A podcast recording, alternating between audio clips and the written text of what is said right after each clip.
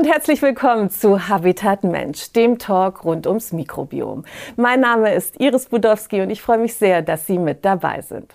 Ja, eigentlich dreht sich bei uns alles um das menschliche Mikrobiom. Aber heute möchte ich mit der Veterinärmedizinerin Dr. Katrin Busch über das Mikrobiom von Hunden und Katzen sprechen. Sie ist Oberärztin an der medizinischen Kleintierklinik der Ludwig-Maximilians-Universität in München und leitet dort die Spezialsprechstunde Darmgesundheit für Hunde und Katzen. Ich freue mich sehr, dass sie heute Zeit für uns hat und sage Hallo nach München. Hallo zurück. Wir freuen uns auch unheimlich, dass wir auch mal daran teilnehmen dürfen, an Ihrer tollen und super spannenden ähm, Sendung. Frau Dr. Busch, wir sprechen heute über die Lieblingshaustiere der Deutschen, die Hunde und Katzen. Haben Sie eigentlich selber Tiere? Aktuell muss ich sagen, leider musste ich mich nach vielen, vielen glücklichen Jahren von meiner Hündin ähm, verabschieden. Aber ich habe zum Glück unheimlich viele Patenhunde in der Familie und eine sehr aufdringliche Nachbarskatze. Das heißt, ähm, ich habe genug Kontakt zum Glück und ich bin mir sicher, in absehbarer Zeit kommt wieder ein armer, herrenloser Hund bei uns in die Klinik, wo ich dann nicht Nein sagen kann. Genau. Also ähm, ich denke, ein Tierarzt ohne Tier, den gibt es nicht. Deswegen, ja, klar, Tiere sind ganz wichtig in meinem Leben. Ihre Spezialsprechstunde ist einzigartig in Deutschland. Vielleicht können Sie uns kurz beschreiben, was ist das Besondere daran und vor allem, wo liegt der Schwerpunkt? In unserer Spezialsprechstunde ähm, behandeln wir viele Magen-Darm-Erkrankungen, vorrangig jedoch chronische Magen-Darm-Erkrankungen weil es einfach so ist, dass dieses Problem in den letzten Jahren sehr stark zugenommen hat und ein sehr großer Leidensdruck herrscht. Sowohl natürlich für die Patienten, aber auch für die Patientenbesitzerinnen, die eben ähm, damit große Probleme haben. Ähnlich wie bei Menschen, die an Morbus Crohn leiden, ähm, leiden auch diese Menschen und Tiere unter diesen chronischen Problemen. Und ähm, wir haben einfach als Universitätsklinik das große Glück, ein wenig die Kapazitäten zu haben, uns mit diesem Thema detaillierter zu beschäftigen und wirklich intensiver eben auch daran zu forschen und diese Menschen und Tiere ähm, äh, begleiten zu können. Jetzt fragen sich sicher viele, die uns heute zuhören, kann ich denn einfach so in die Sprechstunde kommen oder brauche ich eine bestimmte Überweisung? Also Sie können ganz normalen Termin bei uns ausmachen, das steht jedem frei. Am liebsten mögen wir es allerdings, wenn wir ganz eng mit den Haustierärztinnen zusammenarbeiten können. Das ist meistens so, dass die die ersten Schritte schon machen, die ersten Untersuchungen und dann vielleicht irgendwann an einen Punkt kommen, wo sie sagen, das wird jetzt so intensiv, ähm, da brauche ich ähm, gerne eine zweite Meinung oder ich hätte gern jemand, der mich da unterstützt. Und das machen wir eigentlich am liebsten, dass wir diesen Hausärztinnen weiterhelfen und dann auch diese Patienten später wieder ähm, zurückschicken zur weiteren Betreuung. Jetzt beschäftigt sich ja die Humanmedizin schon seit vielen Jahren mit dem Thema Mikrobiom. Wann fing denn das bei den Veterinärmedizinern an und wer war da so Vorreiter? Also ich würde sagen, vor ungefähr 20 Jahren hat ähm, Jan Suchodolski angefangen, zum ersten Mal ein bisschen mehr zu machen als eine normale bakteriologische Untersuchung von Kot. Er hat sich das wirklich detaillierter angeschaut und seitdem ist es auch durch die Decke gegangen. Also es gab immer mehr Untersuchungen dazu, eben nicht nur im Darm, sondern auch in anderen Bereichen von Lunge, von Haut. Ähm, wir sind da auf einem ähnlichen Weg wie eben die Humanmediziner, dass wir uns ganz stark für dieses Thema ähm, interessieren und es hat wirklich enorm Fahrt aufgenommen in den letzten Jahren. Wir sprechen ja heute über das Darmmikrobiom von Hunden und Katzen. Wie unterscheidet es sich von dem der Menschen? Genau, tatsächlich haben wir mit unseren ähm, vierbeinigen Freunden sehr, sehr viele Gemeinsamkeiten. Also besonders das Mikrobiom vom Hund ist unserem relativ ähnlich. Natürlich nicht in allen Bereichen, aber so die Hauptstämme, die wichtigsten Stämme im Darm, in der Darmflora sind uns ähm, doch ähm, sehr, sehr ähnlich. Bei der Katze ist es ein bisschen anders. Die hat doch noch mehr ähm, Proteinquelle in ihrer Nahrung. Das heißt, da verschiebt sich das ein ganz klein wenig, aber wir haben sehr, sehr viele Gemeinsamkeiten ähm, zwischen uns und unseren Vierbeinern. Wenn wir uns jetzt das Darmmikrobiom der Tiere genauer anschauen, wie ist das zusammengesetzt und vor allem, welche Aufgabe übernimmt es im Körper? Genau, das ähm, Darmmikrobiom sollte natürlich sehr, sehr vielseitig sein. Das heißt, wir haben unheimlich viele Stämme und davon auch unheimlich viele Untergruppen von Bakterien, die wirklich einen Beitrag zu unserer Gesundheit leisten. Ähm, die haben unheimlich viel zu tun. Also ähm, die ähm, sind nämlich zum einen dafür verantwortlich, bestimmte Dinge zu produzieren, zum Beispiel Vitamine oder kurzkettige Fettsäuren. Mit diesen Fettsäuren wiederum füttern sie unsere Darm Zellen und schaffen ein, eine gute ähm, äh, intestinale Barriere. Gleichzeitig sind sie auch für unseren Schutz verantwortlich. Durch ähm, diese äh, Bakterien vertreiben sie zum Schla Beispiel schlechte ähm, Bakterien, indem sie denen den Platz nehmen und die Nahrung wegfuttern. Und ähm, gleichzeitig haben sie auch sehr, sehr viel immunologische Eigenschaften. Also sie können einerseits unser Immunsystem in Alarmbereitschaft rufen, als auch etwas regulieren und sagen, okay, es herrscht gerade keine Gefahr, alles ist gut, ähm, beruhigt euch. Das heißt, die Aufgaben von diesem Mikrobiom sind unheimlich vielfältig und ähm, wirklich ähm, sehr, sehr wichtig eben für uns. Aber es ist schon richtig, dass es also auch bei den Tieren gute und schlechte Bakterien gibt, wie bei den Menschen. Und dass es wichtig ist, dass da die Balance da ist, oder? Ja, genau, das ist, das ist richtig, wobei Schwarz und Weiß immer ein bisschen schwierig ist. Ähm, selbst in Disney-Filmen gibt es nicht mehr den absolut Bösen. Und auch ähnlich ist es bei unseren Bakterien. Ja, es ist korrekt, wir haben manche, die wir mehr mögen. Dazu gehören zum Beispiel Lactobacillen, Fäkalibakterien und es gibt welche, die wir nicht so ganz mögen. Das sind zum Beispiel E. coli oder bestimmte Clostridien, insbesondere Difficile und Perfringens. Gleichzeitig muss man aber auch sagen, so der kleine Bruder jetzt von Difficile und Perfringens, der Hiranonis hingegen, der ist sehr, sehr wichtig für uns. Also wir haben bei allen Bakteriengruppen sowohl positive und als auch negative. Und wie Sie schon gesagt haben, die Balance ist wirklich wichtig. Eine vielfältige ähm, äh, Aufstellung, die stabil sein soll, aber wie gesagt gut ausgewogen. Ja, wenn die Vielfalt äh, des Darmmikrobioms von Hunden und Katzen gestört ist, spricht man ja von der sogenannten Dysbiose. Vielleicht können Sie uns kurz erklären, welches mögliche Ursachen dafür sein könnten.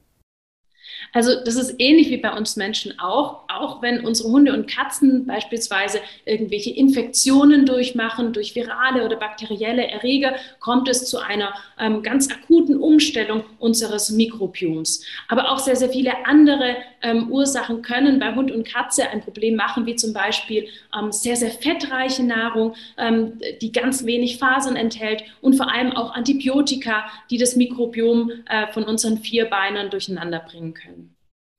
Wie merkt man denn eigentlich, dass etwas mit dem Darmmikrobiom meines Tieres nicht stimmt? Gibt es da klassische Symptome?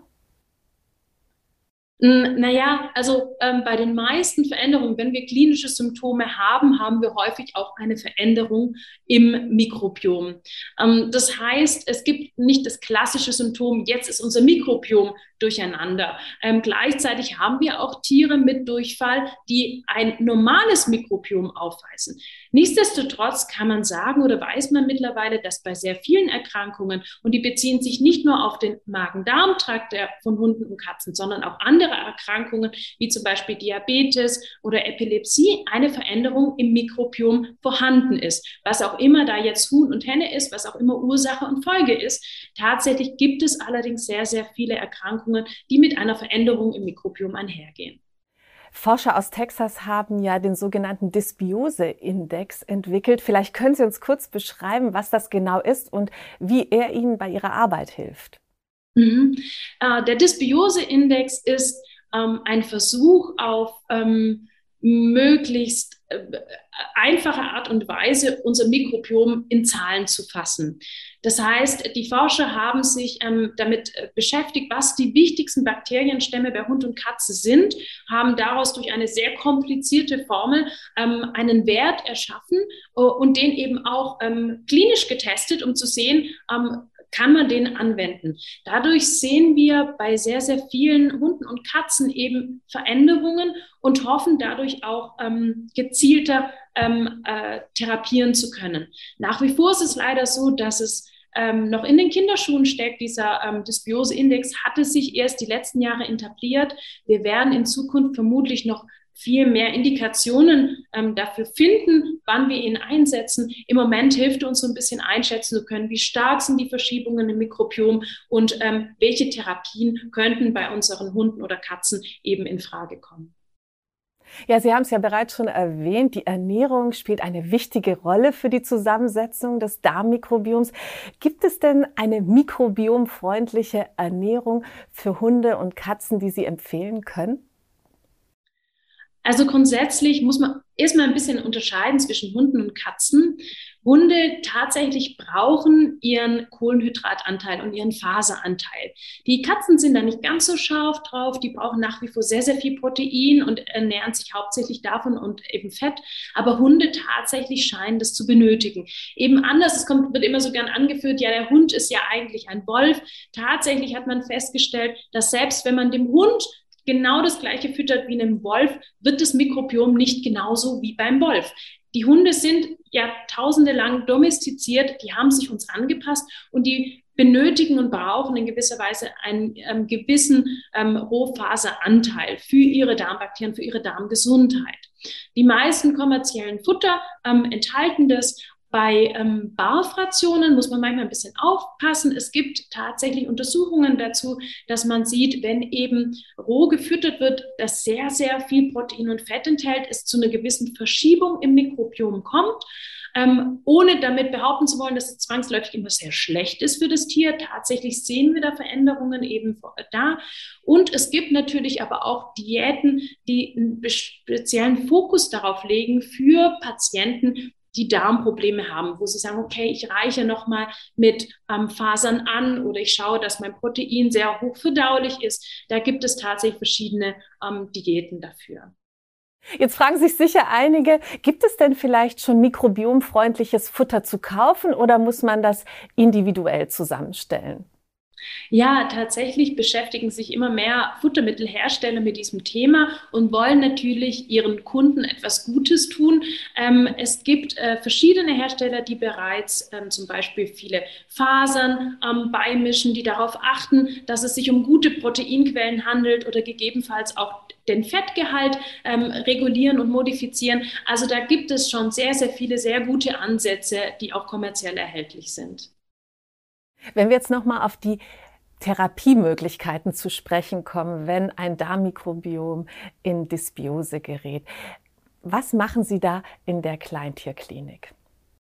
Ja, es kommt immer so natürlich ein bisschen darauf an, was die Ursache dafür ist. Haben wir ein akuten Infekt, ähm, der uns Probleme bereitet, dann ist es meistens relativ einfach. Wir unterstützen das Mikrobiom ein bisschen vielleicht mit Probiotika und Präbiotika. Letztendlich hat nämlich das Mikrobiom immer das Ziel, wieder zurück zum Ausgangspunkt zu kommen. Ein bisschen anders sieht es aus bei Tieren, die sehr langfristig schon Probleme haben, die diese chronischen Enteropathien haben, wo das Mikrobiom langfristig verändert ist. Hier müssen wir tatsächlich ein bisschen mehr nachhelfen. Ähm, Grundpfeiler unserer Therapie sind eigentlich immer Diät plus minus Probiotika und Präbiotika und dann eben auch weiterführende Maßnahmen. Bei vielen sehen wir schon eine deutliche Verbesserung durch das Umstellen ähm, dieser Eckpfeiler, aber leider benötigen doch viele noch weitere Maßnahmen, wie zum Beispiel immunsuppressive Therapie, manchmal sogar gezielter Einsatz von Antibiotika oder was wir in den letzten Jahren auch immer häufiger anwenden, ähm, sind Kottransplantationen, um das Mikrobiom wieder auf den richtigen Weg zu kriegen. Jetzt haben Sie es gerade schon erwähnt, die Probiotika und Präbiotika, die sind ja auch beim menschlichen Mikrobiom im Einsatz. Vielleicht können Sie noch mal kurz erläutern, wann Sie die genau nutzen. Ja, also die Einsatzmöglichkeiten von Probiotika sind relativ vielfältig, wobei Studien manchmal sich nicht so ganz einig sind über den Nutzen und den Vorteil von Probiotika. Es gibt tatsächlich Studien, die sagen, es ist toll, es zeigt eine Verbesserung sowohl bei akutem als auch bei chronischem Durchfall. Und dann gibt es wieder andere, die keinen großen Unterschied sehen gegenüber beispielsweise Placebo. Das heißt, die Einsatzmöglichkeiten ähm, sind auf jeden Fall da. Wir wenden sie bei akuten und chronischem Durchfall an. Man muss dazu sagen, es ist auch immer wichtig, auf das Produkt selber zu achten. Wir ähm, wählen aktuell eins, was aus mehreren Stämmen von Bakterien besteht und eine sehr hohe Anzahl an ähm, äh, kolonieformenden Einheiten enthält, ähm, weil wir damit erwarten, dass die besten Erfolge erzielt werden. Man muss jedoch sagen, ähm, wir sind immer noch auf dem Wege, ähm, der Forschung. Wir wissen immer noch nicht ganz genau, welcher Hund braucht wirklich Probiotika, welcher profitiert davon oder welche Katze. Und ähm, wir setzen es dennoch ähm, sehr, sehr häufig ein und sehen auch häufig Erfolge, allerdings leider nicht immer. Jetzt haben Sie auch das Thema Stuhltransplantation schon erwähnt. Bei den Menschen wird das relativ selten durchgeführt. Wie häufig wenden Sie diese Behandlung an und welche Erfahrungen haben Sie damit? Tatsächlich sind ähm, Kottransplantationen etwas, was wir in den letzten Jahren immer mehr verwenden, weil wir auch ähm, bisweilen sehr gute Erfolge haben. Auch hier muss man leider wieder sagen, nicht bei jedem Patienten. Und aktuell wissen wir auch noch nicht genau, welcher Patient wirklich später dann Erfolge davontragen wird. Das können wir leider noch nicht sagen. Aber wir haben tatsächlich sowohl bei akuten als auch bei chronischen Erkrankungen eine Verbesserung häufig der klinischen Symptomatik, sowohl bei Hunden als auch bei Katzen.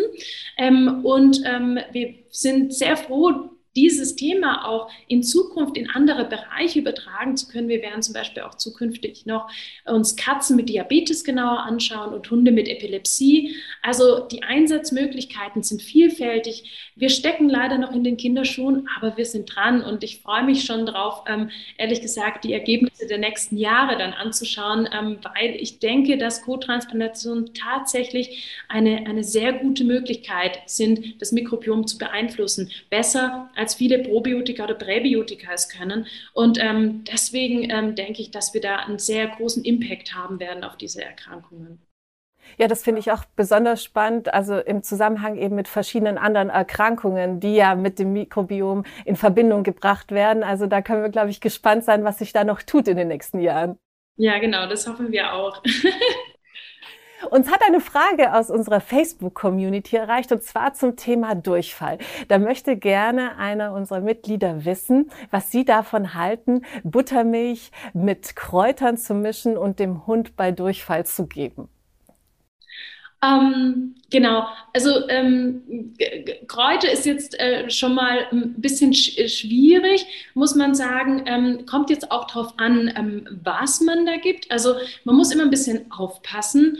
Ähm, viele Dinge, die wir vielleicht aus, als Haushaltsmittel kennen, sind nicht immer positiv auch ähm, für unsere Vierbeine. Nur so ein Beispiel, zum Beispiel irgendwelchen Knoblauch äh, könnte toxisch sein für unsere Hunde oder ist toxisch oder auch zum Beispiel bestimmte Macadamia-Nüsse und ähnliche Dinge, Avocados, alles Sachen, die wir selbstverständlich zu uns nehmen können, potenziell ähm, ein Risiko bergen. Bei Buttermilch muss man sagen, naja, da haben wir halt ähm, die, äh, also die, die, die, die Butter, also die, ähm, das äh, Protein aus, aus der Milch eben auch mit dabei, ähm, könnte potenziell auch ein Problem jetzt machen beim einen oder anderen, der das nicht so ganz so gut verträgt.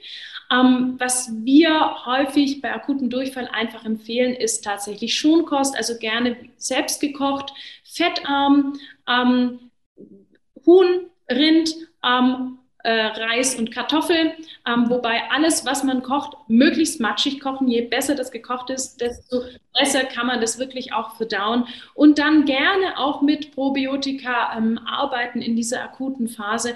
Ähm, da ähm, sehen wir mehr ähm, positiven Effekt als, ähm, sagen wir mal, mit manchen anderen Hausmitteln. Mhm.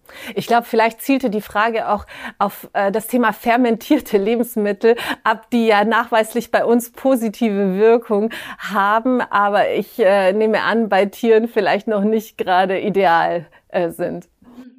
Ja, also sagen wir mal so, Lactobacillen ähm, sind ja in vielen Probiotika enthalten und scheinen auch bisweilen in manchen Studien einen positiven Einfluss ähm, zu haben. Es gibt jedoch keine einzige Studie bisher, die, aber ich habe mir tatsächlich das schon mal überlegt, ob wir das nicht mal ausprobieren sollten, die zum Beispiel Sauerkraut oder Kimchi ähm, an Hunde verfüttert hat, um zu sehen, ob da ein positiver Effekt da ist. Also das wissen wir tatsächlich noch nicht. In der Theorie wie gesagt, ist das nicht schlecht, ähm, aber es gibt keine Studie, die das unterstützt. Und da wir einfach in der Universität doch sehr evidence-based arbeiten, das heißt, wir machen Sachen, die einfach schon bewiesen sind. Wir sind manchmal ein bisschen mutig, indem wir neue Studien machen, aber ähm, meistens nutzen wir eben Dinge, von denen wir schon wissen, dass sie wirken. Ähm, deswegen kann ich dazu leider keine konkrete Aussage machen. Der Gedanke dahinter ist allerdings ein sehr guter. Und wer weiß, vielleicht empfehlen wir in zwei, drei Jahren auch ähm, Sauerkraut bei akutem Durchfall. Ich kann es noch nicht versprechen, aber ähm, wir schauen mal. Ja, die Forschung entwickelt sich ja auch ständig weiter und äh, ich denke, da werden noch viele spannende Ergebnisse auf uns zukommen. Wenn wir uns aber jetzt nochmal das Zusammenleben von Besitzern mit ihren Tieren anschauen, dann ist es ja sehr, sehr eng. Vielleicht können Sie kurz beschreiben, was für eine Auswirkung das sowohl auf das menschliche als auch auf das tierische Mikrobiom hat. Ja, es ist wirklich ähm, sehr faszinierend. Es wurde schon untersucht und man hat festgestellt, dass da doch viele Gemeinsamkeiten zwischen Besitzer und seinem eigenen Tier sind. Das heißt, die Mikrobiome scheinen sich anzunähern aneinander. Ähm, äh, wahrscheinlich kommt es so ein bisschen auf den Kontakt drauf an, wie intensiv denn so einer gestaltet ist. Ähm, genau. Aber äh, tatsächlich sind da Gemeinsamkeiten da. Und ich denke, was das Beeindruckendste ist, ist, dass es auch mehrere Studien eben gibt, dass wenn besonders Kinder mit Hunden oder Katzen aufwachsen, dass das Risiko von Allergien, insbesondere Asthma ähm, oder Neurodermitis, deutlich geringer ist, wenn es in den ersten zwei Lebensjahren passiert. Und ich denke, das ist ein ganz beeindruckender Faktor, ähm, wo das Mikrobiom tatsächlich des Hundes oder auch die Anwesenheit des Hundes durch diese Bakterien eben das Mikrobiom dieser Kinder beeinflusst und zwar so beeinflusst, beeinflusst, dass es tatsächlich ähm, klinische Relevanz später auch hat. Dann müssten wir uns ja eigentlich jetzt alle, die wir Kinder haben, einen Hund zulegen, damit unsere Kinder ein gesundes Darmmikrobiom haben, oder? Und ich habe tatsächlich in einem Vortrag schon mal gesagt, hm, könnten wir das auch umdrehen?